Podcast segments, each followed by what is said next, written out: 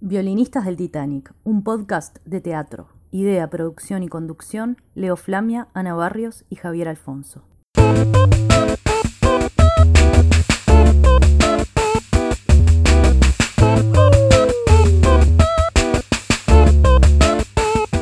Seguinos en redes. En Facebook, arroba violinistas del Titanic.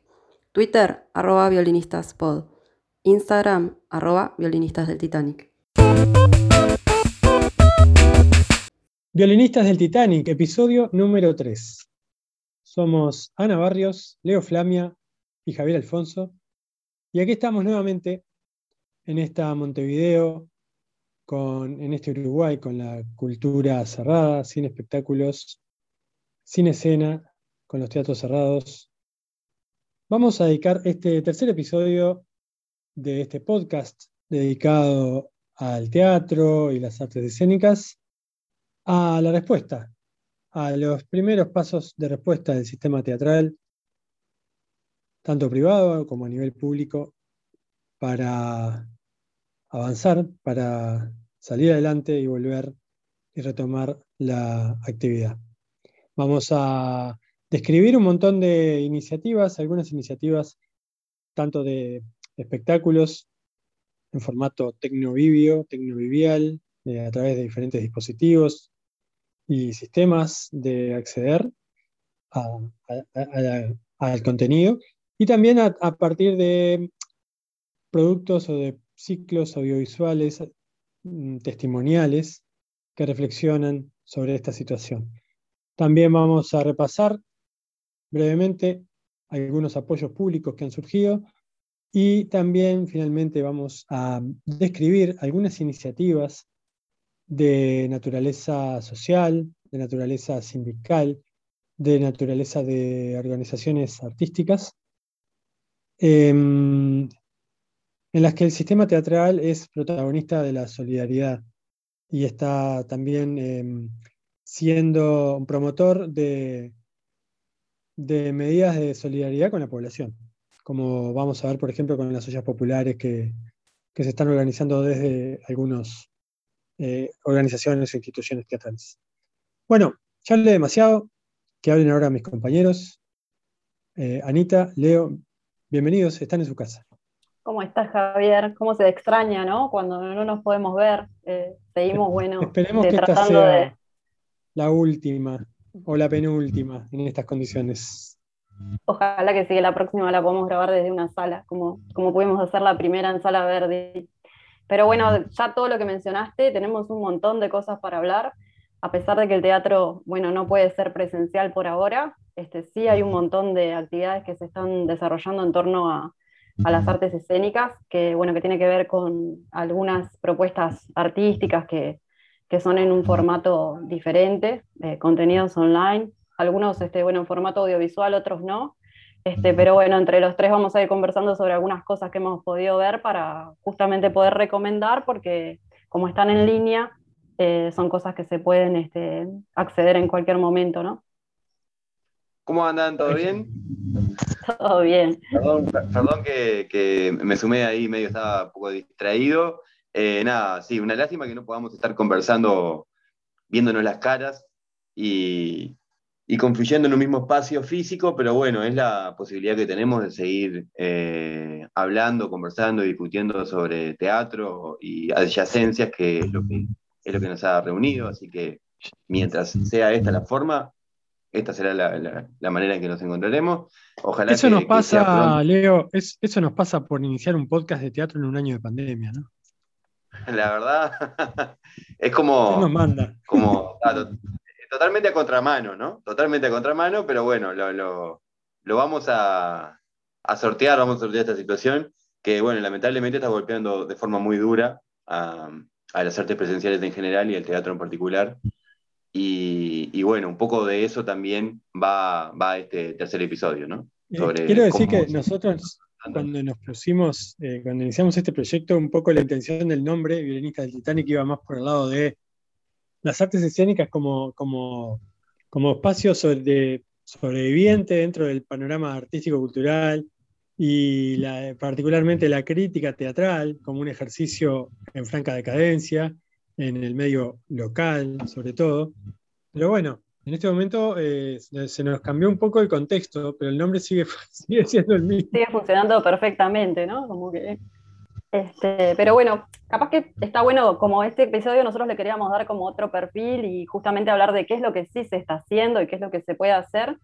Y queríamos mencionar algunas, este, algunas experiencias que, que, se van a hacer y a mí me interesa destacar un poco la experiencia de Amor de Cuarentena, que es una experiencia que se hizo ya el año pasado, que la dirige Jimena Echevarría.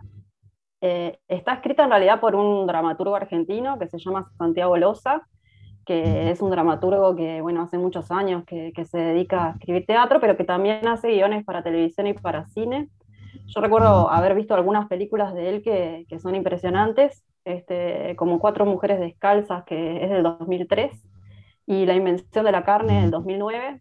Sé que igual tiene otras, este, otras películas más actuales, este, bueno, también como dramaturgo él se destaca mucho.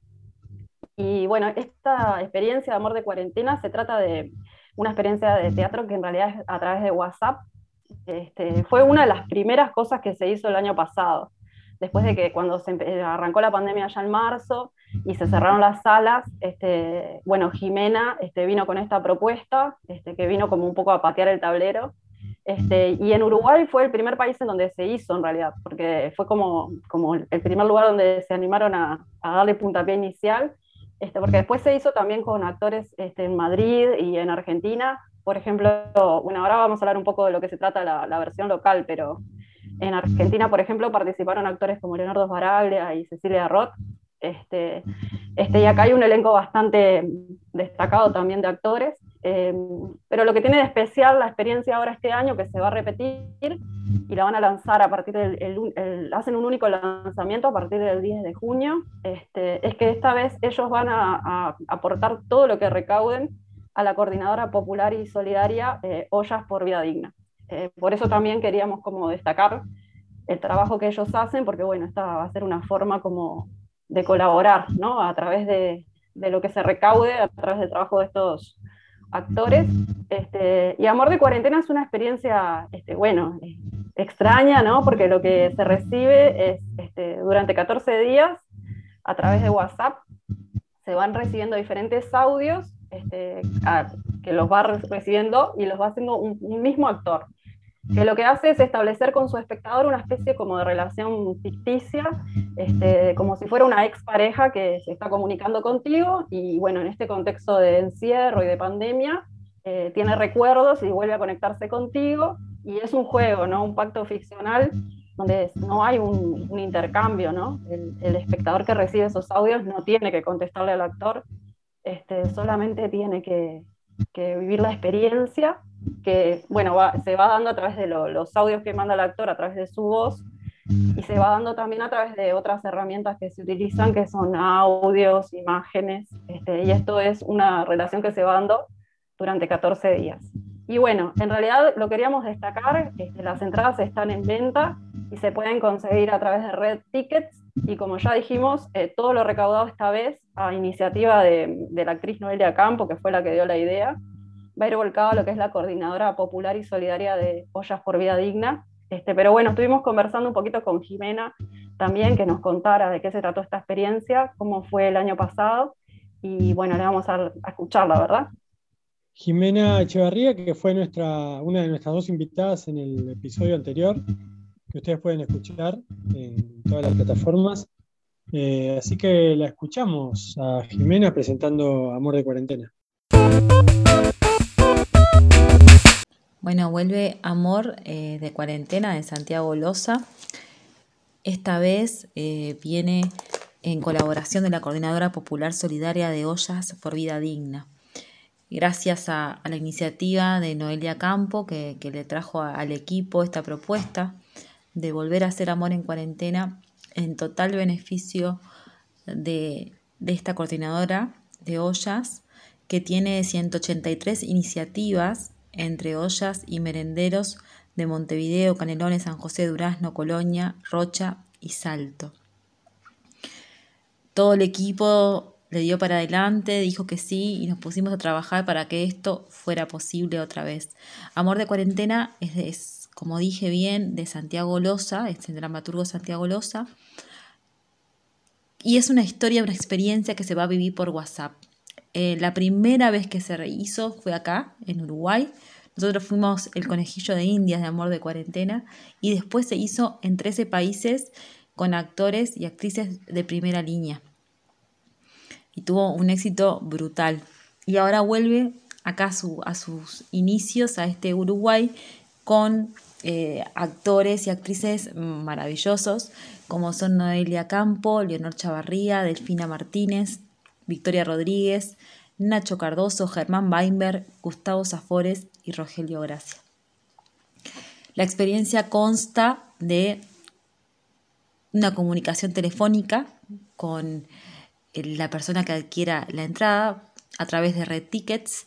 Vamos a tener una única salida el 10 de junio y durante 14 días va a estar recibiendo una comunicación de su amor de cuarentena.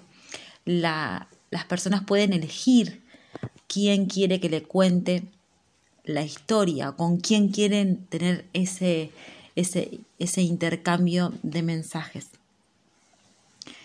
Así que las compras se hacen a través de Reticas, que también además donó eh, su comisión, o sea que específicamente va todo, todo para, para las ollas.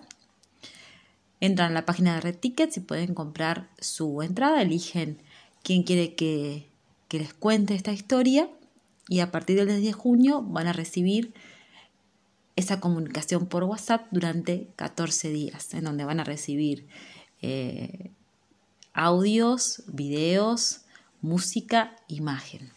Y van a cerrar con ellos, con cada espectador y espectadora o oyente, esta historia de amor. El año pasado eh, la realizamos y tuvimos eh, una devolución hermosa de parte de todo el público, de cada persona que, recibió esas historias. Muchas personas lo que hicieron fue eh, que, que, que, varias, que varios actores o actrices le contaran la historia, o sea que escucharon tres veces. La historia es la misma, pero bueno, cada, cada, cada artista tuvo la posibilidad de mm, ponerle su, su granito de, creatividad, ¿no? Entonces, por más que el texto es el mismo, las historias son diferentes porque son contadas por personas diferentes y van a ser recibidas por personas diferentes. Así que bueno, les invitamos a ser parte de, de, este amor de cuarentena, de colaborar con la Coordinadora Popular de Ollas por Vida Digna, de estar colaborando con estas 183 iniciativas que en este momento tan difícil están saliendo adelante y están aportando muchísimo para muchas personas. Y nosotros lo único que estamos haciendo es, bueno, aportar este granito de arena en donde todo el equipo de Amor en Cuarentena eh, se puso las pilas y dijo, sí, vamos adelante con esto. Así que nos encantaría que puedan ser parte también de esta iniciativa. Violinistas del Titanic, un podcast de teatro. Hay que tener el celular cargado y recibir esos audios. Eh, interesante el hecho de que una historia te acompañe por un tiempo como 14 días, ¿no? Este, un poquito Son 14 días. de lo que se extiende normalmente una, una obra de teatro. O sea, estás en contacto con el espectáculo durante medio mes. Es muy interesante eso. Y bueno, me olvidé de mencionar este, que uno puede elegir el actor con quien quiere vivir esta experiencia. Y acá en Uruguay son varios actores los que participan. Entre ellos están Noelia Campo, Nacho Cardoso, Rogelio Gracia, Leonor Chavarría, Gustavo Zafores, Germán Weinberg este, y otros más. ¿no? no los voy a mencionar a todos. Cuando uno entra a Red Tickets para tratar de este, comprar la entrada, tiene ahí la opción de elegir con quién quiere vivir la experiencia. Em, otra, otra experiencia de este tipo, esta vez 100% uruguaya que sigue en cartel, es em, Bernarda Simil Teatro, eh, que es una, una puesta en escena muy particular de, un grupo, de un grupo totalmente independiente que tiene lugar en la plataforma Zoom. Eh, ellos son un grupo de, un equipo de, artistas, de, actrices que no, que no tienen, este, creo que es la primera vez que hacen algo juntas como tal. Em, ahora les digo bien los nombres, pero lo interesante es el dispositivo que lograron, que a través de la plataforma Zoom generan toda una, conferencia donde hay, no sé, la cantidad de espectadores que, haya, pero dentro de, los, de la cantidad de ventanitas que vemos, eh, está el propio elenco, están las actrices e incluso algunas integrantes del equipo que al principio están, entonces se nos, se nos pide, em, se nos indica, se nos da una serie de indicaciones técnicas para configurar eh, la plataforma, el dispositivo, tiene que ser visto a través de una computadora, no vale verla por celular. Y se genera que se apagan todas las pantallas que no son las del elenco. Entonces uno termina viendo solamente los cuadros de cámara de las actrices que están actuando la obra. Eh, genera un efecto como de mm, audiovisual, de una especie de, de desarrollo fílmico donde va cambiando, la, actriz que habla es la que tiene la imagen y bueno, se genera una historia que es eh, una adaptación muy libre de, bueno, del clásico de García Lorca. La casa de Bernarda Alba, eh, en una versión muy atravesada por la, por la realidad actual, por, por la cuestión de género, por la violencia de género y por, por toda la revolución que ha que se viene dando, por lo menos en Occidente, eh, en estos últimos años, en esta última década. Eh, ese, es el telón de fondo que, con el cual, el filtro a través del cual se ve la, la historia lorquiana. Ustedes la vieron además. Y este, es muy interesante el trabajo que ellas hacen con la cámara y que, bueno, la actuación de ellas es en simultáneo este, con la presencia del público, ¿no? Que eso, de eso un poco ha hablado eh, Leo y ha reflexionado, eh, sobre el tema de que eh, encontraron ahí una beta creativa en el Zoom, ¿no? Para poder acercarse a, algo que es similar al teatro, que es lo de la copresencia, de alguna forma, ¿no? Claro, porque se da la, la simultaneidad eh, de que la obra transcurre en tiempo real, donde uno la está viendo, es en el mismo momento en el que la obra es representada, como era el caso de Dos Hermanas, aquella, aquel espectáculo que hablamos con eh, dirigido por Anthony Fletcher y con Leonardo Chavarría. Leonardo Chavarría y la brasileña, actriz brasileña. Sí, tiene, tiene esa característica. A mí una de las cosas que más me impactó de, de Bernarda también es cómo la obra original de Lorca, que tiene que ver con un encierro impuesto a, a las hijas de Bernarda, ¿no?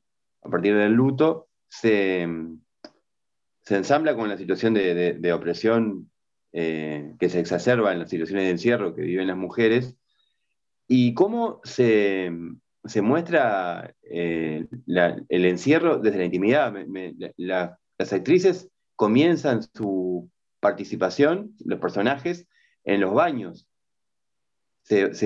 uno, este, ve ve cómo se, arreglan y, se, modifican sus cuerpos eh, en el baño. Es algo que me llamó mucho la atención. incluso es una imagen fuerte, ¿no? Se cambian frente al público, ¿no? Brinda una, aproximación a la intimidad de los personajes que en realidad eh, es mucho más potente que lo que podría pasar en, el teatro presencial tradicional. Me, gustó Además, ellas hacen un, un muy buen manejo de las cámaras en ese sentido, ¿no? Porque trabajan mucho con la luz, la encienden, la apagan, se acercan, se alejan, transitan por la casa con la, con la computadora, no sé, el, instrumento que ellos utilizan, eh, pero lo hacen muy bien porque logran unos encuadres que son, están muy bien pensados, ¿no? Es fantástico, eh, ¿verdad que sí? La, forma este elenco... el relato es muy bueno. Este elenco, vamos a nombrarlas, eh, ellas son las actrices y productoras y, co-directoras, son Inés Roca, Noelia Herrera, Tefi Croce, Estefanía Croce, Valentina Bocargiu y Oriana Irisiti. Em, vale la pena verlas. Eh, no están haciendo funciones en forma periódica, pero cada tanto eh, vuelven a, a, presentar, a programar una función para, con, una antelación de, por lo general, de 10-15 días. La difunden en las redes. Eh, además están haciendo espectáculos para extensión, para, para institutos de enseñanza, a través de, esta misma plataforma, por supuesto. Eh, y tienen un mail por el cual se puede acceder a información y se puede reservar las entradas cuando hay funciones. bernardasimilteatro.gmail.com También se, se manejan a través de sus cuentas en redes sociales. Seguinos en redes. En Facebook, arroba violinistas del Titanic. Twitter, arroba violinistaspod. Instagram, arroba violinistas del Titanic. Bueno, también tenemos, Leo, eh, hay un par de ciclos. Eh, uno pr propuesto por Sara Verdi y otro por la EMAD, que creo que ustedes dos lo tienen muy clarito de qué se trata. ¿Estás ahí? Anoche tuve un sueño rarísimo. ¿Aparecía yo? Eran las tres y media de la madrugada. Me dijiste que no lo podías creer. Eh, si, si, me permitís. Vamos, Acuario, todavía, ¿eh? Se me acaba de iluminar la cabeza.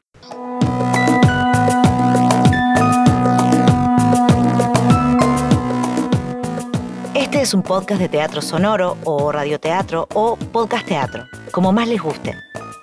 Lo que van a escuchar en cada episodio es una obra breve, pequeñas historias, ideas y situaciones que cobraron vida en el taller de escritura Dramaturgia del Deseo.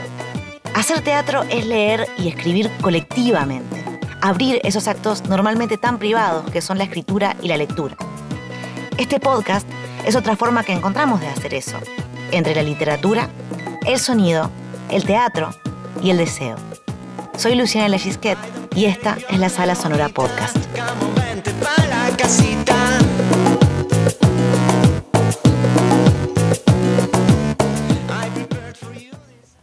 Sí, yo. Sí, me parece que está bueno que leo. Haga.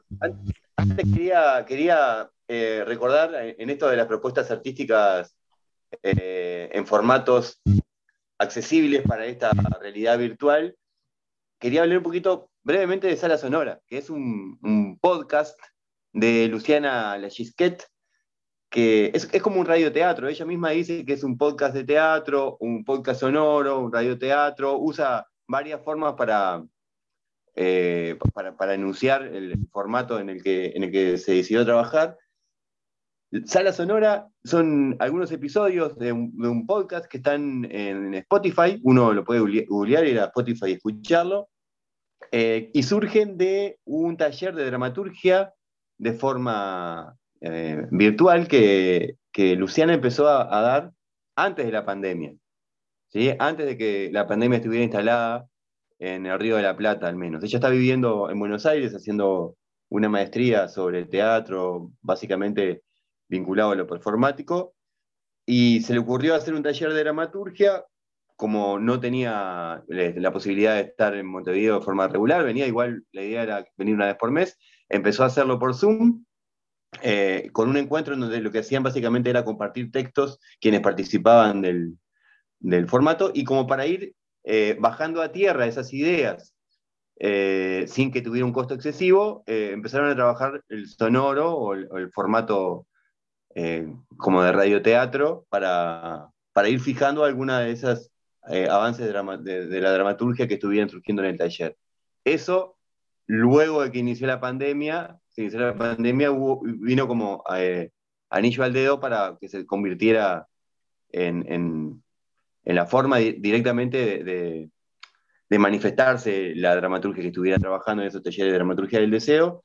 Eh, y bueno, en realidad, eh, una de las cosas que, que, que, a mí más me gustaron en algunos de los episodios es justamente eh, el utilizar los, mecanismos virtuales para, como forma de, dramaturgia. ¿A qué me refiero? Uno de los episodios, por ejemplo, son una serie de audios de WhatsApp en donde una persona se dirige a, su pare, pareja, compañera, ex, que, tiene una relación que está rota y, bueno, y le manda audios de WhatsApp, audios de WhatsApp, audios de WhatsApp, bastante obsesiva la, la muchacha, cambiando eh, todo el tiempo el enfoque de, los mensajes, en algunos tiempos diciendo, lo clásico que pasa cuando una pareja se, se, disuelve pidiendo conversar, después diciendo eh, que no, que no, que, mejor no nos vemos más, todo un montón de situaciones eh, habituales de la pareja, pero mediante audios de WhatsApp, cosa que confluye perfectamente con la forma expresiva en la que se manifiesta esto, que es un radioteatro, un poco sonoro. Eh, bueno, parece que no somos los, únicos entonces. No, no, somos, los únicos. En realidad son ficciones, ¿no? Pero, pero son ficciones que se adaptan y utilizan los recursos y en realidad uno podría confundir justamente ese podcast con una serie de WhatsApp que va, que, va, recibiendo, ¿no? Que es parecido a lo que plantea la propuesta de Santiago Loza y Jimena, Jimena Echeverría. Eh, bueno, se podría decir que con el WhatsApp este, cualquier fin de semana es un podcast de teatro, ¿no? Entonces, eh, hay una convocatoria hablando de podcast, eh, que cada vez se habla más del, del, género podcast. Hay una convocatoria que venció este fin de semana, bueno, venció ahora a fines de mayo, del Teatro Solís para producir una ficción sonora que se escucha, se llamó Escucha lo que ves y fue una convocatoria para todo tipo de creadores para crear ficción sonora en formato podcast. Eh, es una convocatoria que hizo el Teatro Solís, eh, bueno, eh, en, breve, en varias categorías, en terror o suspenso, drama, comedia y histórico biográfico para producciones de entre 10 y 15 minutos que debería, debían ser producidas y enviadas en formato MP3. Esto fue, esto, bueno, supongamos, supongo que en las próximas semanas se, empezará a ver este, cuál, bueno, cuál fue la selección y el Teatro Solís empezará a publicar estos contenidos. El perro acaba de matar al gato. Abro la puerta y digo, el perro acaba de matar al gato. Nunca había visto morir a alguien. Cuando los perros se complican me da miedo en las manos. Siempre que tengo miedo escondo las manos entre las piernas. Aprieto las piernas y escondo los dedos. Supongo me preocupa la pérdida del tacto. La muerte es, a mi entender, palpar el aire con las manos. Guardo las falanges para tenerlas conmigo, como si no fuese posible perder alguna otra parte del cuerpo. Se siente muy bien tener tu espíritu hendido en mi pecho. Calma la tranquila espera de no tener muy claro el almanaque. Hoy cociné fideos de nuevo. Las manos sucias. No hay colador. Alguien intenta pasar fideo por fideo para reutilizar el agua. Corto una botella de plástico y le hago agujeros. Me siento orgullosa de mi botella colador. Tiene una perra chilena y me olfatea. El perro acaba de matar al gato y Marco Fons cuenta la historia de su muerte. Violinistas del Titanic, un podcast de teatro. En esta línea también de los podcasts que sí han como aflorado como, como una herramienta de, sencilla de producción también, este, como vos decías, la EMAD está produciendo una serie que llamó Autora más Actriz, que la comenzó a producir eh, Laura, eh, artísticamente es Laura Pouso y Leo, este, Leo Pintos, que son quienes han seleccionado los textos. Y ellos empezaron trabajando eh, pensando en difundir textos de autoras latinoamericanas, pero después comenzaron a centrarse en, por allá por marzo, en el mes de la mujer, en autoras uruguayas y conformaron varias duplas este, muchas veces este, son actores y perdón, actrices y dramaturgas que a veces no han trabajado previamente juntas entonces esto se trata de una experiencia nueva. Si bien es una serie de podcast, no está pensado como un radioteatro, o sea, no, no hay varios personajes que, que interpretan este, un, texto, sino que son extractos, este, que son casi como, como monólogos interpretados por estas diferentes actrices. Y bueno, ya van nueve que están publicados y que se pueden encontrar en Instagram TV de la Escuela de MAD y también si lo buscan por YouTube, en el canal de la EMAD, los pueden encontrar. Eh, la serie se llama Autora más Actriz. Y algo interesante es que también en cada uno de los episodios tiene una ilustración particular, este, para lo cual ellos convocaron a diseñadoras teatrales que hicieron un dibujo especial para cada una de las series. son episodios que son cortos, de pocos minutos. van a ser 11 en total. Como ya les dije, hay 9 publicados. El último que se puede escuchar, por ejemplo, el episodio 9, es este, un texto de Stephanie Neukrich, que se llama Toda la vida me gustaron las matemáticas y está interpretado por Gabriel Iribarren. Eh, y bueno, la verdad que los invito a buscarlo y a escucharlo, a tomarse su tiempo este, para estar en un rincón y escucharlo con unos buenos auriculares, este, porque es impresionante. Gran revelación el año pasado, la obra, la primera obra que, escribió Stephanie Neukrich, eh, dirigida por Evo Arbelo, en el circular. No me viene a la memoria el nombre ahora, pero eh, le tengo ya un buen antecedente a Stephanie en la dramaturgia. Stephanie, este, la verdad que es como una revelación importante. El texto este cortito es un extracto ¿no? de ella, está muy, muy, muy interesante. Estaría bueno conversar con Stephanie en alguno de nuestros episodios, tal vez. Este, y otro, otro episodio que se puede escuchar, que también es muy interesante, está interpretado por Margarita Musto y es un extracto de corte de obsidiana de Leonor Curtusí. Y otro que recuerdo. Ah, es una obra que no se ha, que no se ha estrenado aún de, Leonor.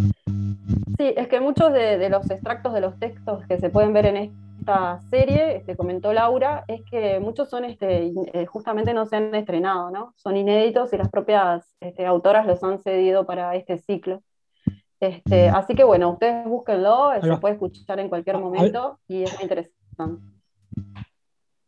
Y hablando de podcast, eh, perdón, estamos haciendo producción al aire, eh, por producción en streaming sería en este caso, pero está colgado desde el año pasado otra producción de la EMAD que me pareció alucinante, que son los diarios de confinamiento de Wahdi Mouawad, del célebre franco-canadiense libanés el dramaturgo Wahdi Mouawad, radicado en Francia, donde dirige uno de los teatros públicos, uno de los principales teatros públicos de Francia.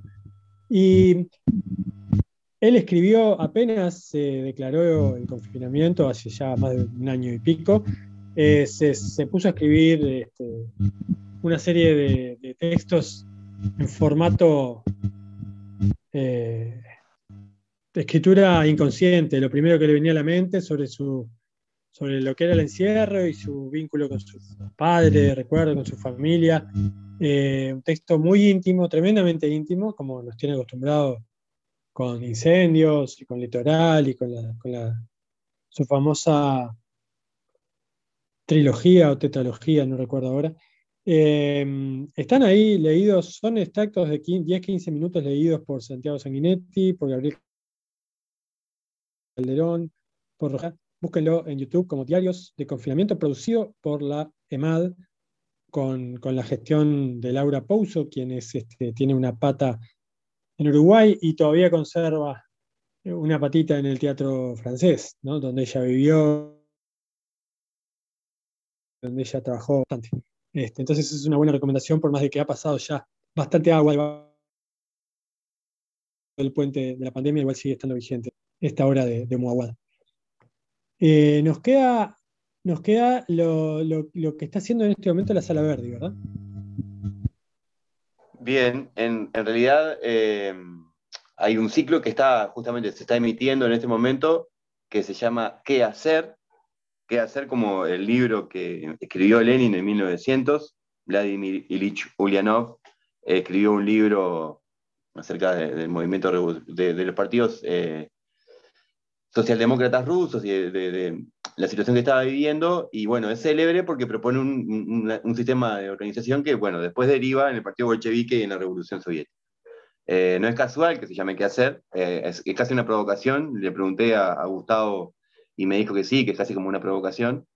Pero bueno, ¿qué hacer? Es una pregunta que, que, abre un, espacio de reflexión hacia dirigido a los artistas, para que los artistas y las artistas específicamente eh, piensen y propongan cómo, cómo debe reformularse las, artes escénicas en el contexto actual. Y básicamente hay como este, dos líneas de reflexión, por lo menos eso es lo que me parece a mí. Una que tiene que ver con lo que vamos a tratar en el siguiente bloque, que es cómo resistir desde lo material, cómo sostenerse los artistas que no están pudiendo, y las artistas que no están pudiendo trabajar, que no están pudiendo generar ingresos, cómo piensan que debería eh, el Estado aportar o apoyar a las artes escénicas, algo que también vamos a, tocar en este mismo podcast.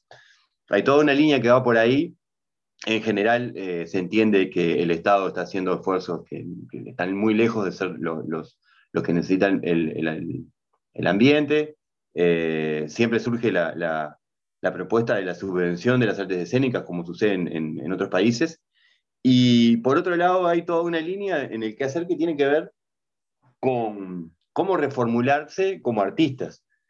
Eh, en particular, hay, hay como, como, un grupo de, artistas que hablan de, de, cómo se había perdido el foco y, del sentido que tenía hacer teatro para ellos en, la dinámica que venía, que de alguna forma la pandemia les, sirve para, para volver a encontrarle sentido a lo que estaban haciendo y, siguiendo con esa lógica para eh, pensar que el teatro que surja después de que todo vuelva más o menos a la normalidad, eh, entre comillas, tiene que ser distinto. Eh, una cosa que me parece que, es súper interesante, creo que la hemos, lo hemos conversado, es que justamente este, este, esta ruptura con la posibilidad de la presencialidad va a generar un teatro en donde se esté, eh, se sea todo el tiempo mucho más consciente de, las características que tiene el teatro, de, la convivio, y en donde mm,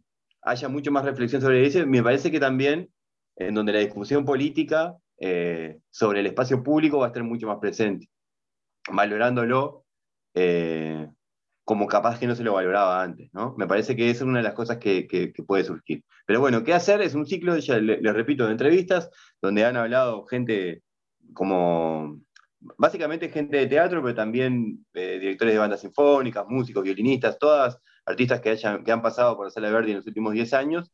Y bueno, lo, más potente es que son eh, quienes hacen las, actividades artísticas, los músicos y las actrices y los actores, eh, quienes en primera persona brindan su, opinión con respecto a, lo, a cómo es la situación actual y cómo se va o cómo piensan que se va a desarrollar.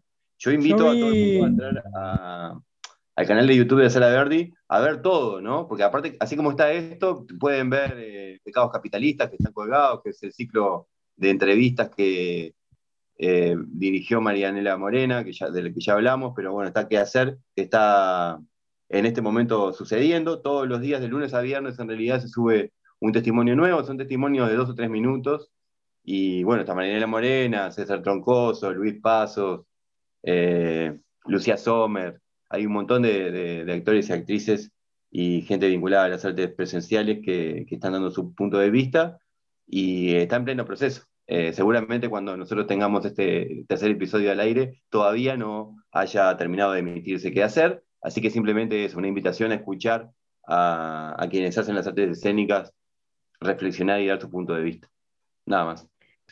Estamos hablando de Gustavo Sidán, que es este, nuestro primer invitado en este, el primer episodio de Violinista, nuestro anfitrión, casi que director de la institución, de las instituciones, ¿no? porque él es el dirige la Verdi y el Centro Terminal Goes, este, al cual este programa le está muy agradecido por, por haber sido el primer anfitrión del único episodio grabado in situ, en, en modo presencial, en modo vieja normalidad. Y en eh, realidad, en general, no, tenemos más remedio que remitirnos a, producciones de él porque, porque de la sala Verdi, no, no de él, o, en este caso de Goes, porque realmente se han estado moviendo muchísimo, ¿no? Hablamos siempre de. Eh, creo que son las dos instituciones que. Son las dos instituciones que, Goes y Verdi, que, más se han movido eh, para, para, compensar esta, esta, esta situación. Eh, y sí, por algo las hemos nombrado tanto. Es un hecho, claro.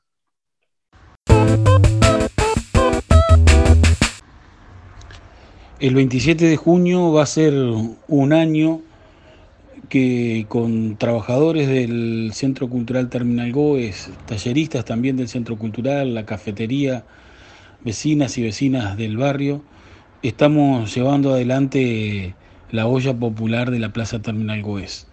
Esta iniciativa surgió a, partir de, la demanda por comida que, empezó a darse el año pasado con, con las venidas del, del, frío en el medio de la pandemia. Y lo, los muchachos de la cafetería, claro, que están ahí en, abiertos y es un lugar donde, donde este es, es como una referencia para ir a, a pedir. Y fueron ellos los que nos trasladaron la inquietud y nos pareció bien empezamos y la hemos sostenido de forma ininterrumpida, no paramos ni en las fiestas, ni en turismo, ni en primero de mayo. Es más, ahora pasamos a dos días, estamos realizando la olla los miércoles y los sábados, tenemos un, grupo importante de, trabajo, de compañeras, de compañeros que están comprometidos con, con, con, el, emprendimiento, con el, sostener la olla. Además estamos eh, colaborando también con una olla que se realiza en en la en el Teatro de la Fortaleza del Cerro. Estamos apoyando ahí, es un lugar de, de extrema pobreza donde las necesidades son por alimentos, por abrigos son, son fuertes. Hace también hace más o menos tres sábados empezamos una, una campaña por, por abrigos y la verdad que hemos tenido una, una respuesta impresionante. Los, los, los aportes, los, los, insumos provienen mayoritariamente de vecinas, de vecinos, de cooperativas de vivienda, de sindicatos, de, de algunos comercios del barrio, de alguna empresa también que, que ha colaborado, de clubes como por ejemplo el Club Atlético Goes, que ha tenido con nosotros, la verdad, una, una, postura realmente este, buenísima, ¿no? Aportando y dando una mano, sabiendo además que, lo, que los clubes, bueno, tienen ahí e, e, ese universo de hinchas que, que suelen identificarse con lo que ellos planteen y más si es algo relacionado con el barrio. Y la idea es seguir, seguir hasta que sea necesario. No está en nuestro horizonte por ahora parar, la demanda crece, crece semana a semana, lo, lo estamos notando y ahora con nuevamente con la venida del invierno eh, es, es, este, es bastante conmovedor las, las, las situaciones que, que se dan, gente que está en situación de calle, pension, pensionistas, este, jubilados que, que, bueno, que con lo que, con lo que reciben en la olla les da más o menos para ir este llevándola, lo mismo gente que está en el seguro de paro, que ha perdido el trabajo, situación complicada, pero bueno, eh, fuerza y energía y, ganas y apoyos es, es lo que sobra. Eh, estaría buenísimo que no, que no tuviéramos que pasar por esta instancia, pero bueno, ante, ante esta situación, pueblo organizado. Violinistas del Titanic, un podcast de teatro. Bueno, muy bien. Tenemos propuestas, tenemos de todo. Amor en cuarentena, Bernarda Simil Teatro, el podcast de Luciana Lajesquet, el podcast de la EMAD, el concurso de podcast del Solís y el ciclo testimonial que hacer de la Sala Verde. Eh, digamos que hay algunas buenas opciones para estar en contacto con la producción escénica y con la reflexión escénica. Vos hablabas eh, recién de una serie de de, una de las vertientes de la intervención o de la participación, la financiación de, la cultura y en este caso particular de las artes escénicas, las subvenciones, los subsidios. Eh, desde que comenzó esta parte más crítica, eh, eh, está claro que hay un reclamo fuerte del sector cultural de, de un mayor apoyo a nivel público, concretamente teniendo en cuenta la imposibilidad de trabajar, la imposibilidad de, de abrir las salas por la, prohibición, de, por razones sanitarias, entonces, de un lado, la, exigencia fue, ok, nos cierran las salas, eh, mayor apoyo específico para compensar ese cierre de salas. Les pedimos eh, apoyos o exoneraciones o subsidios. Del otro lado, del lado del gobierno, la respuesta fue, miren todo el apoyo que les estamos dando, se hizo una enumeración de todos los programas públicos que tiene el Estado, este, sobre todo la respuesta del, del, MEC fue por esa, por esa línea. Y a su vez eso generó eh, una nueva respuesta de, varios de los impulsores de, esa movida, sobre todo de lo que fue compromiso por la cultura, pero después también hubo movidas a nivel de, de, Uruguay es Música, el colectivo de productores de la música, donde también pasó, algo parecido, donde se ha generado una distancia entre los discursos de ambos y entre las percepciones que, eh, ambas partes están teniendo del accionar del otro.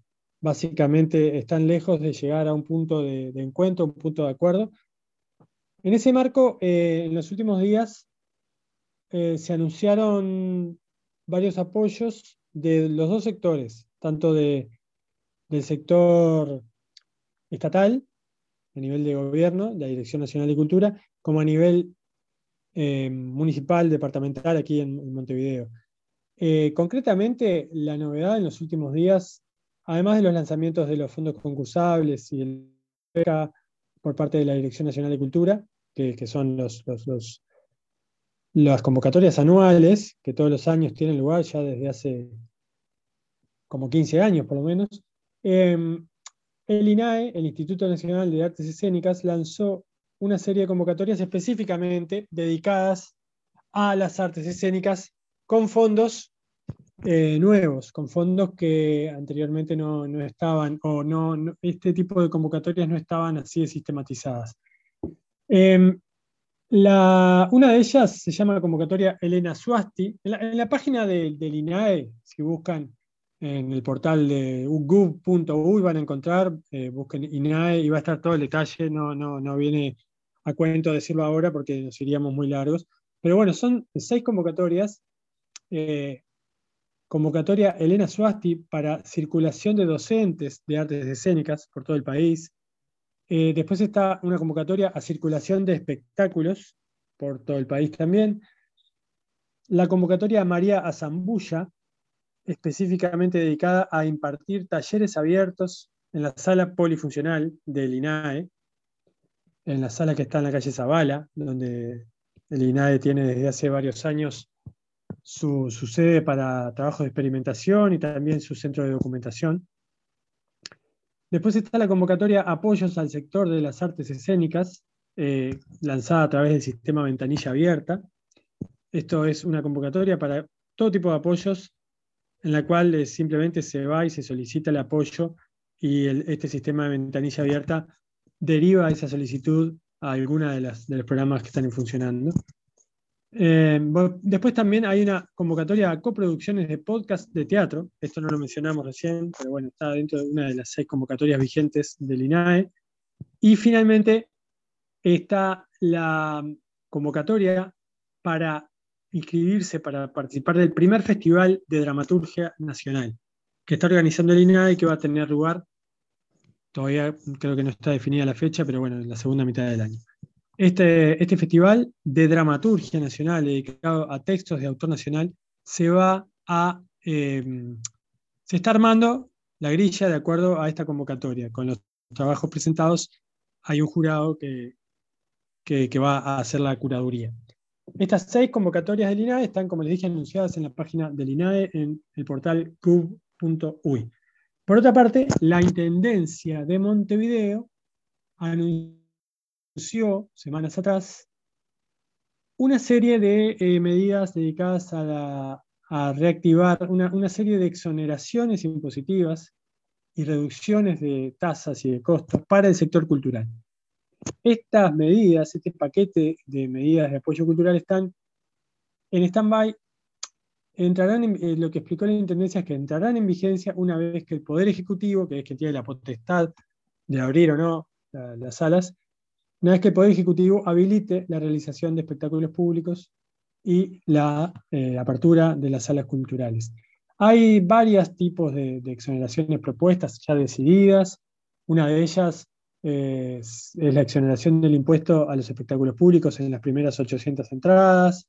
Em, otra es la, reducción del impuesto de espectáculos públicos para artistas internacionales, que pasará de 9% a 7,4%, con la intención de estimular también a todo el sector de producción de espectáculos internacionales, que es muy grande, que trabaja mucha gente, todas las grandes productoras, todo el, rubro de grandes escenarios, del rubro, el rubro sonido, el rubro luces, que mueve, este, mm, digamos, un mercado bastante grande que también está este, reducido a cero en este momento, ¿no? por supuesto por la inexistencia de giras, por la prohibición y, además por la inexistencia de giras internacionales. Hay, toda una serie de medidas este, que también están anunciadas en la, página de la Intendencia, como la propuesta de otorgar el 50% de las localidades de, la producción del colectivo Uruguay es Música para, em, para la Intendencia, para destinatarios de sus políticas sociales. O sea, el 50% de las localidades eh, de los espectáculos que produzca Uruguay es Música será entregado gratuitamente a la Intendencia para que la Intendencia las distribuya eh, a través de todos sus programas sociales. Y también se va a reducir el depósito de garantía que cualquier espectáculo público tiene que, tener este, para poder hacerlo, em, en, un considerablemente en un tercio de lo que es actualmente. Bueno, todas estas medidas están anunciadas en la página de la Intendencia este, y bueno, como les dije, entrarán en vigencia en breve, cuando, bueno, en breve o no se sabe cuándo, cuando se reintegren, cuando se retomen los espectáculos. Violinistas del Titanic, un podcast de teatro. Bueno, por lo menos van surgiendo cosas, este, van, van surgiendo otros apoyos, pero también desde el teatro, este, bueno, el teatro dice el teatro resiste, y desde ese lugar este, hay varios grupos que, que, vienen trabajando hace mucho en apoyar a, a lo que es la comunidad, este, y hay varias este, ollas y canastas que son apoyadas este, por sindicatos, por gremios y, grupos vinculados a lo que son las artes escénicas. Y bueno, ya hace un tiempo que, que SUA está organizando las canastas, este, canastas de SUA. Que, canastas solidarias, ¿no? Las canastas solidarias, eh, que bueno, ellos eh, lo que hacen es, las, las, van armando allí en su sede central y, y las reparten entre las personas del, del gremio que, que, se ven más afectadas el año pasado, en una época del año, el Galpón abrió sus puertas para también recibir donaciones y este año Guido había anunciado que a partir del primero de junio se iban a, sumar para apoyar estas canastas de SUA. Este, todavía no, no, está la información difundida capaz a nivel oficial, pero, pero sí, ellos vienen trabajando ya desde hace un tiempo con esto, ¿no, Leo? Sí, sí, sí, fue algo que surgió eh, de inmediato. De hecho, también sucede que hay algunos espacios como como escuelas eh, o salas que están cerradas que sirven de, lugar de recepción de donaciones que después llevan a, a SUBA para que armen las canastas, ¿no? Por ejemplo... Justo tengo adelante mi vista Sala Verdi. Sí, por ejemplo, también ahí en, en Maldonado, la, escuela de Ximena y de Germán, ¿cómo es? Que sí, implosivo. Claro, implosivo también, es un espacio en donde se juntan y se arman canastas, que después se, se centraliza la distribución a partir de, de, de Y bueno, y un, un, gesto también de, vínculo con la comunidad surge, surge del Centro Cultural de la Terminal Goes, que, que, no depende directamente de la intendencia, sino que es de un municipio, pero, pero bueno, que hace prácticamente desde que arrancó la pandemia empezaron a hacer una olla popular que está abierta al barrio en este caso, ¿no? que surge en, un espacio municipal, eh, pero que no está exclusivamente dirigido a, un sector de la sociedad, sino que directamente es una olla popular que funciona allí, que recibe donaciones, cocinan, y, bueno, y, vecinos de, del barrio que están atravesando de manera eh, bastante compleja la situación, se acercan y se, les da una vianda de comida. Se sabe que ahora las ollas populares eh, no funcionan justamente por el contexto en, el propio espacio con los comedores, sino que la gente va con una, con una vianda y recibe las porciones de alimento que, que, solicita. Y bueno, eso me parece que es sumamente importante. En general, el ambiente teatral eh, por mucho tiempo ha, ha, recibido como el mote o el, o el estigma de ser un poco endogámico. A veces sucede eso, pero me parece que es un ejemplo de cómo desde un espacio cultural público se, se, milita para, para, la comunidad y bueno, nada, me parece que es un ejemplo a seguir eh, lo, que se, lo que se hace en, el centro cultural para, para nada, para estar eh, junto con la comunidad, no solamente ofreciendo hechos artísticos, que es, lo más importante, sino en estas situaciones de crisis, este, empatizando con el contexto social, ¿no? Me parece que es, fundamental y ejemplo a seguir. Y si alguien que nos está escuchando quiere colaborar en general en, las redes ¿no? de, estos lugares, este, pueden encontrar información de números de contacto, celular, ¿no? para poder llevar este, y arrimar donaciones. También nos pueden contactar a través de nuestras redes, violinistas del Titanic, em, en Instagram, violinistas del Titanic, nos pueden mandar mensaje por ahí. También en Twitter, violinistas.pod, arroba violinistas.pod en Twitter, nos pueden mandar un mensaje directo. Por cualquiera de estas dos redes este, podemos canalizar una iniciativa de apoyo para cualquiera de estas instituciones. Em, hay que decir también por un motivo bueno volvemos a... Perdón. El año pasado tuvo una, participación muy fuerte también cuando en la segunda mitad del año abrió su sala eh, a costo cero para que diversas compañías teatrales y músicos pudieran presentarse durante la segunda mitad del año, ah, sin, sin, el pago de, de ningún arancel. Sí, fue su forma de apoyar al teatro independiente, aquel teatro también que no, aquellos grupos que no tenían sala, y porque la sala de ellos, que es la, Compodónico, claro, este, tenía los requerimientos necesarios para mantener el distanciamiento físico, ¿no? Y podía este, cumplir con todos los protocolos. Sí. Es verdad. Sí, sí.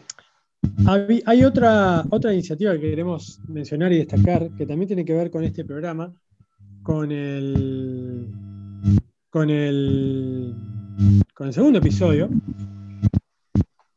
Este, mm, que tiene que ver con Paysandú. Nosotros después del segundo episodio nos quedamos con una sensación de, de un poco de, de cierta pesadumbre, ¿no? de cierta congoja, porque realmente el tono de los testimonios de nuestro segundo episodio era realmente reflejaba el sentir de un, de un que se sentía tremendamente deprimido y entristecido por la falta de perspectivas.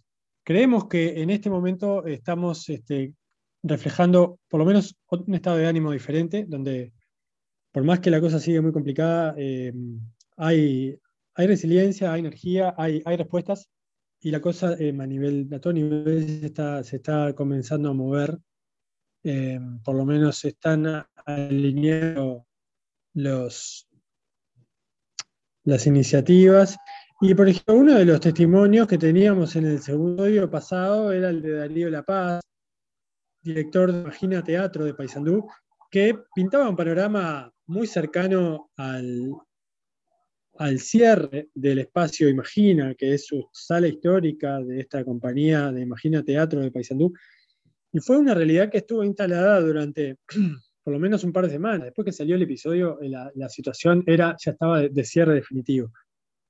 Ellos le buscaron la vuelta, estuvieron cerca de concretar en otro espacio para alquilar otro espacio. Finalmente, las cosas se revirtieron, eh, los costos que parecían reducirse en esa reducción no se, no, se, no, era, no se concretaba tal cual en algún momento lo habían este, imaginado. Y bueno, finalmente decidieron redoblar esfuerzos, permanecer eh, con la sala abierta y generaron un sistema de membresía para apelar a la colaboración del público, del público de su ciudad, pero también del público teatrero y de todo el país. Lo están difundiendo a nivel de todas las redes, porque Darío y, Imagina, Espacio Imagina, Imagina Teatro forman parte de la, de la red de artes escénicas del litoral una red, eh, un colectivo que se ha movido en los últimos años eh, con mucha fuerza, con, instituciones montevideanas también, como el, eh, el almacén, que este año cerró sus puertas hace poco. Y bueno, esta membresía, membresía de resistencia, con el hashtag en redes Teatro en Resistencia, tiene varias opciones. Nos pueden contactar por, las redes de Imagina Teatro. Eh, por ejemplo, una de las opciones se llama membresía con Tutti, incluye una pinta o botella en Bimba, una pinta en París, Londres, una focacha en Barriga, estamos hablando de locales sanduceros, ¿no?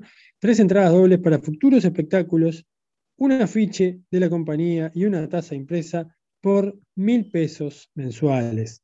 Eh, hay una membresía más económica que se llama Bien Ahí, que dice que es la que incluye tres entradas dobles para futuros espectáculos. O sea, esta modalidad de prevender entradas adelantadas eh, para cuando se abran de vuelta también es una modalidad válida que se ha aplicado en todo el mundo. Em, y después está la membresía Vamos Arriba, que incluye tres entradas dobles para futuros espectáculos, un afiche de la compañía y una tasa impresa por 500 pesos por mes. Están eh, todas buenas, ¿eh? Están todas buenas. Espacio Imagina en redes, Facebook, Twitter, Instagram, Espacio Imagina, así lo encuentran. Y bueno, pueden eh, contactarse con ellos y hacerse miembro de Imagina Teatro. Dice, con tu membresía ayudas a que un espacio cultural no cierre sus puertas. Realmente creo que mucha gente, quizás de acuerdo a su bolsillo, puede eh, estar en condiciones de, colaborar con, esta gente que eh, hacen, cumplen una función fundamental en el panorama artístico uruguayo y que además son unos cracks en cuanto a la calidad de los espectáculos que, nos tienen acostumbrados. Muchos han llegado a Montevideo, muchos siguen girando y giraron durante la pandemia. Debe haber sido la compañía que más giró en la pandemia y me animo a decir en todo el país, incluso compañías de Montevideo que no, hicieron la circulación por todo el país que hizo Imagina Teatro. Eh, nos dejan un celular también, acompañanos, escribinos al cel 099 964 596. 099-964-596. Se puede apoyar entonces así a Imagina Teatro de Paysandú. Sí, hace poco este, estuvieron celebrando los 24 años de, trayectoria, que no es poco, ¿no? No, no, son un baluarte del teatro, ya no te digo el teatro del interior porque esa discusión la tuvimos en el primer capítulo, del teatro uruguayo, todo. Es que son un baluarte, realmente, como decía Javier, eh, yo he visto de, los mejores espectáculos teatrales de los últimos años. Para mí, sin duda, fue La Defensa. Eh, y después cosas como, La Chiche, Manduraco. Manduraco y Cabortero. La, forma que tienen de, aparte de, producir, entretejiéndose con otras compañías. Eh, mm. bueno, el año pasado hicieron Galgos en la Sala Verdi que otra vez tenemos que hablar de la Sala Verde, ¿no? Porque la plataforma de la pata de, la red de artes escénicas en Montevideo es la Sala Verde. Exactamente. Pues todos los caminos conducen ahí, no es que no. Es que no, este, un saludo a la gente de Sala Verde que nos está escuchando. Ahí va, un saludo a, todo el equipo. A Cecilia. está hablando del teatro montevideano, referirse a lo que sucede ahí, incluso del Teatro Nacional, el que no sucede en Montevideo, tiene como una plataforma para, para mostrarse eh, para que lo podamos conocer nosotros los montevideanos que estamos lejos de, de, otros lugares, para, que podamos conocerlo. Y lo, de Imagina es, este, es encomiable bueno, voy a tener que, vamos a tener que, hacernos miembros, voy a tener que hacerme miembro. Vamos a tener que, utilizar alguna de esa parte de membresía. Está la gente de Sinfobón también, ¿no? En, en, esta red, este, Busquiazo y Estela Golovchenko en Fraiventos. Eh, vamos a capaz que el Carmelo. Vamos a tener que, creo que, eh, dedicarles un episodio entero a esta gente que, se mueve y se mueve en el litoral.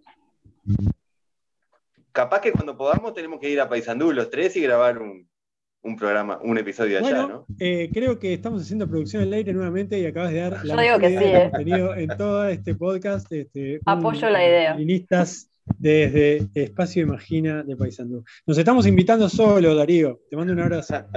Como verán, espérenos por allá. Sí, sí, sí, ya vayan comprando eh, sólidos y líquidos, como decía el grano más. Bueno, chiquilines, eh, creo que estamos hipones. No sé si tienen algo más para, no, solamente algo que vos mencionaste, pero es rapidito solo como para apoyar a otra sala que también este, acá está haciendo un poco eso que vos decías de, no es una membresía, ellos le llaman butaca amiga, pero es una forma también de apoyar a la cretina, este, también comprando por adelantado este, entradas para shows, y ellos tienen este, una, la butaca amiga, este, se puede apoyar este, pagando previamente dos shows por 500 pesos o cinco shows por 1000 pesos.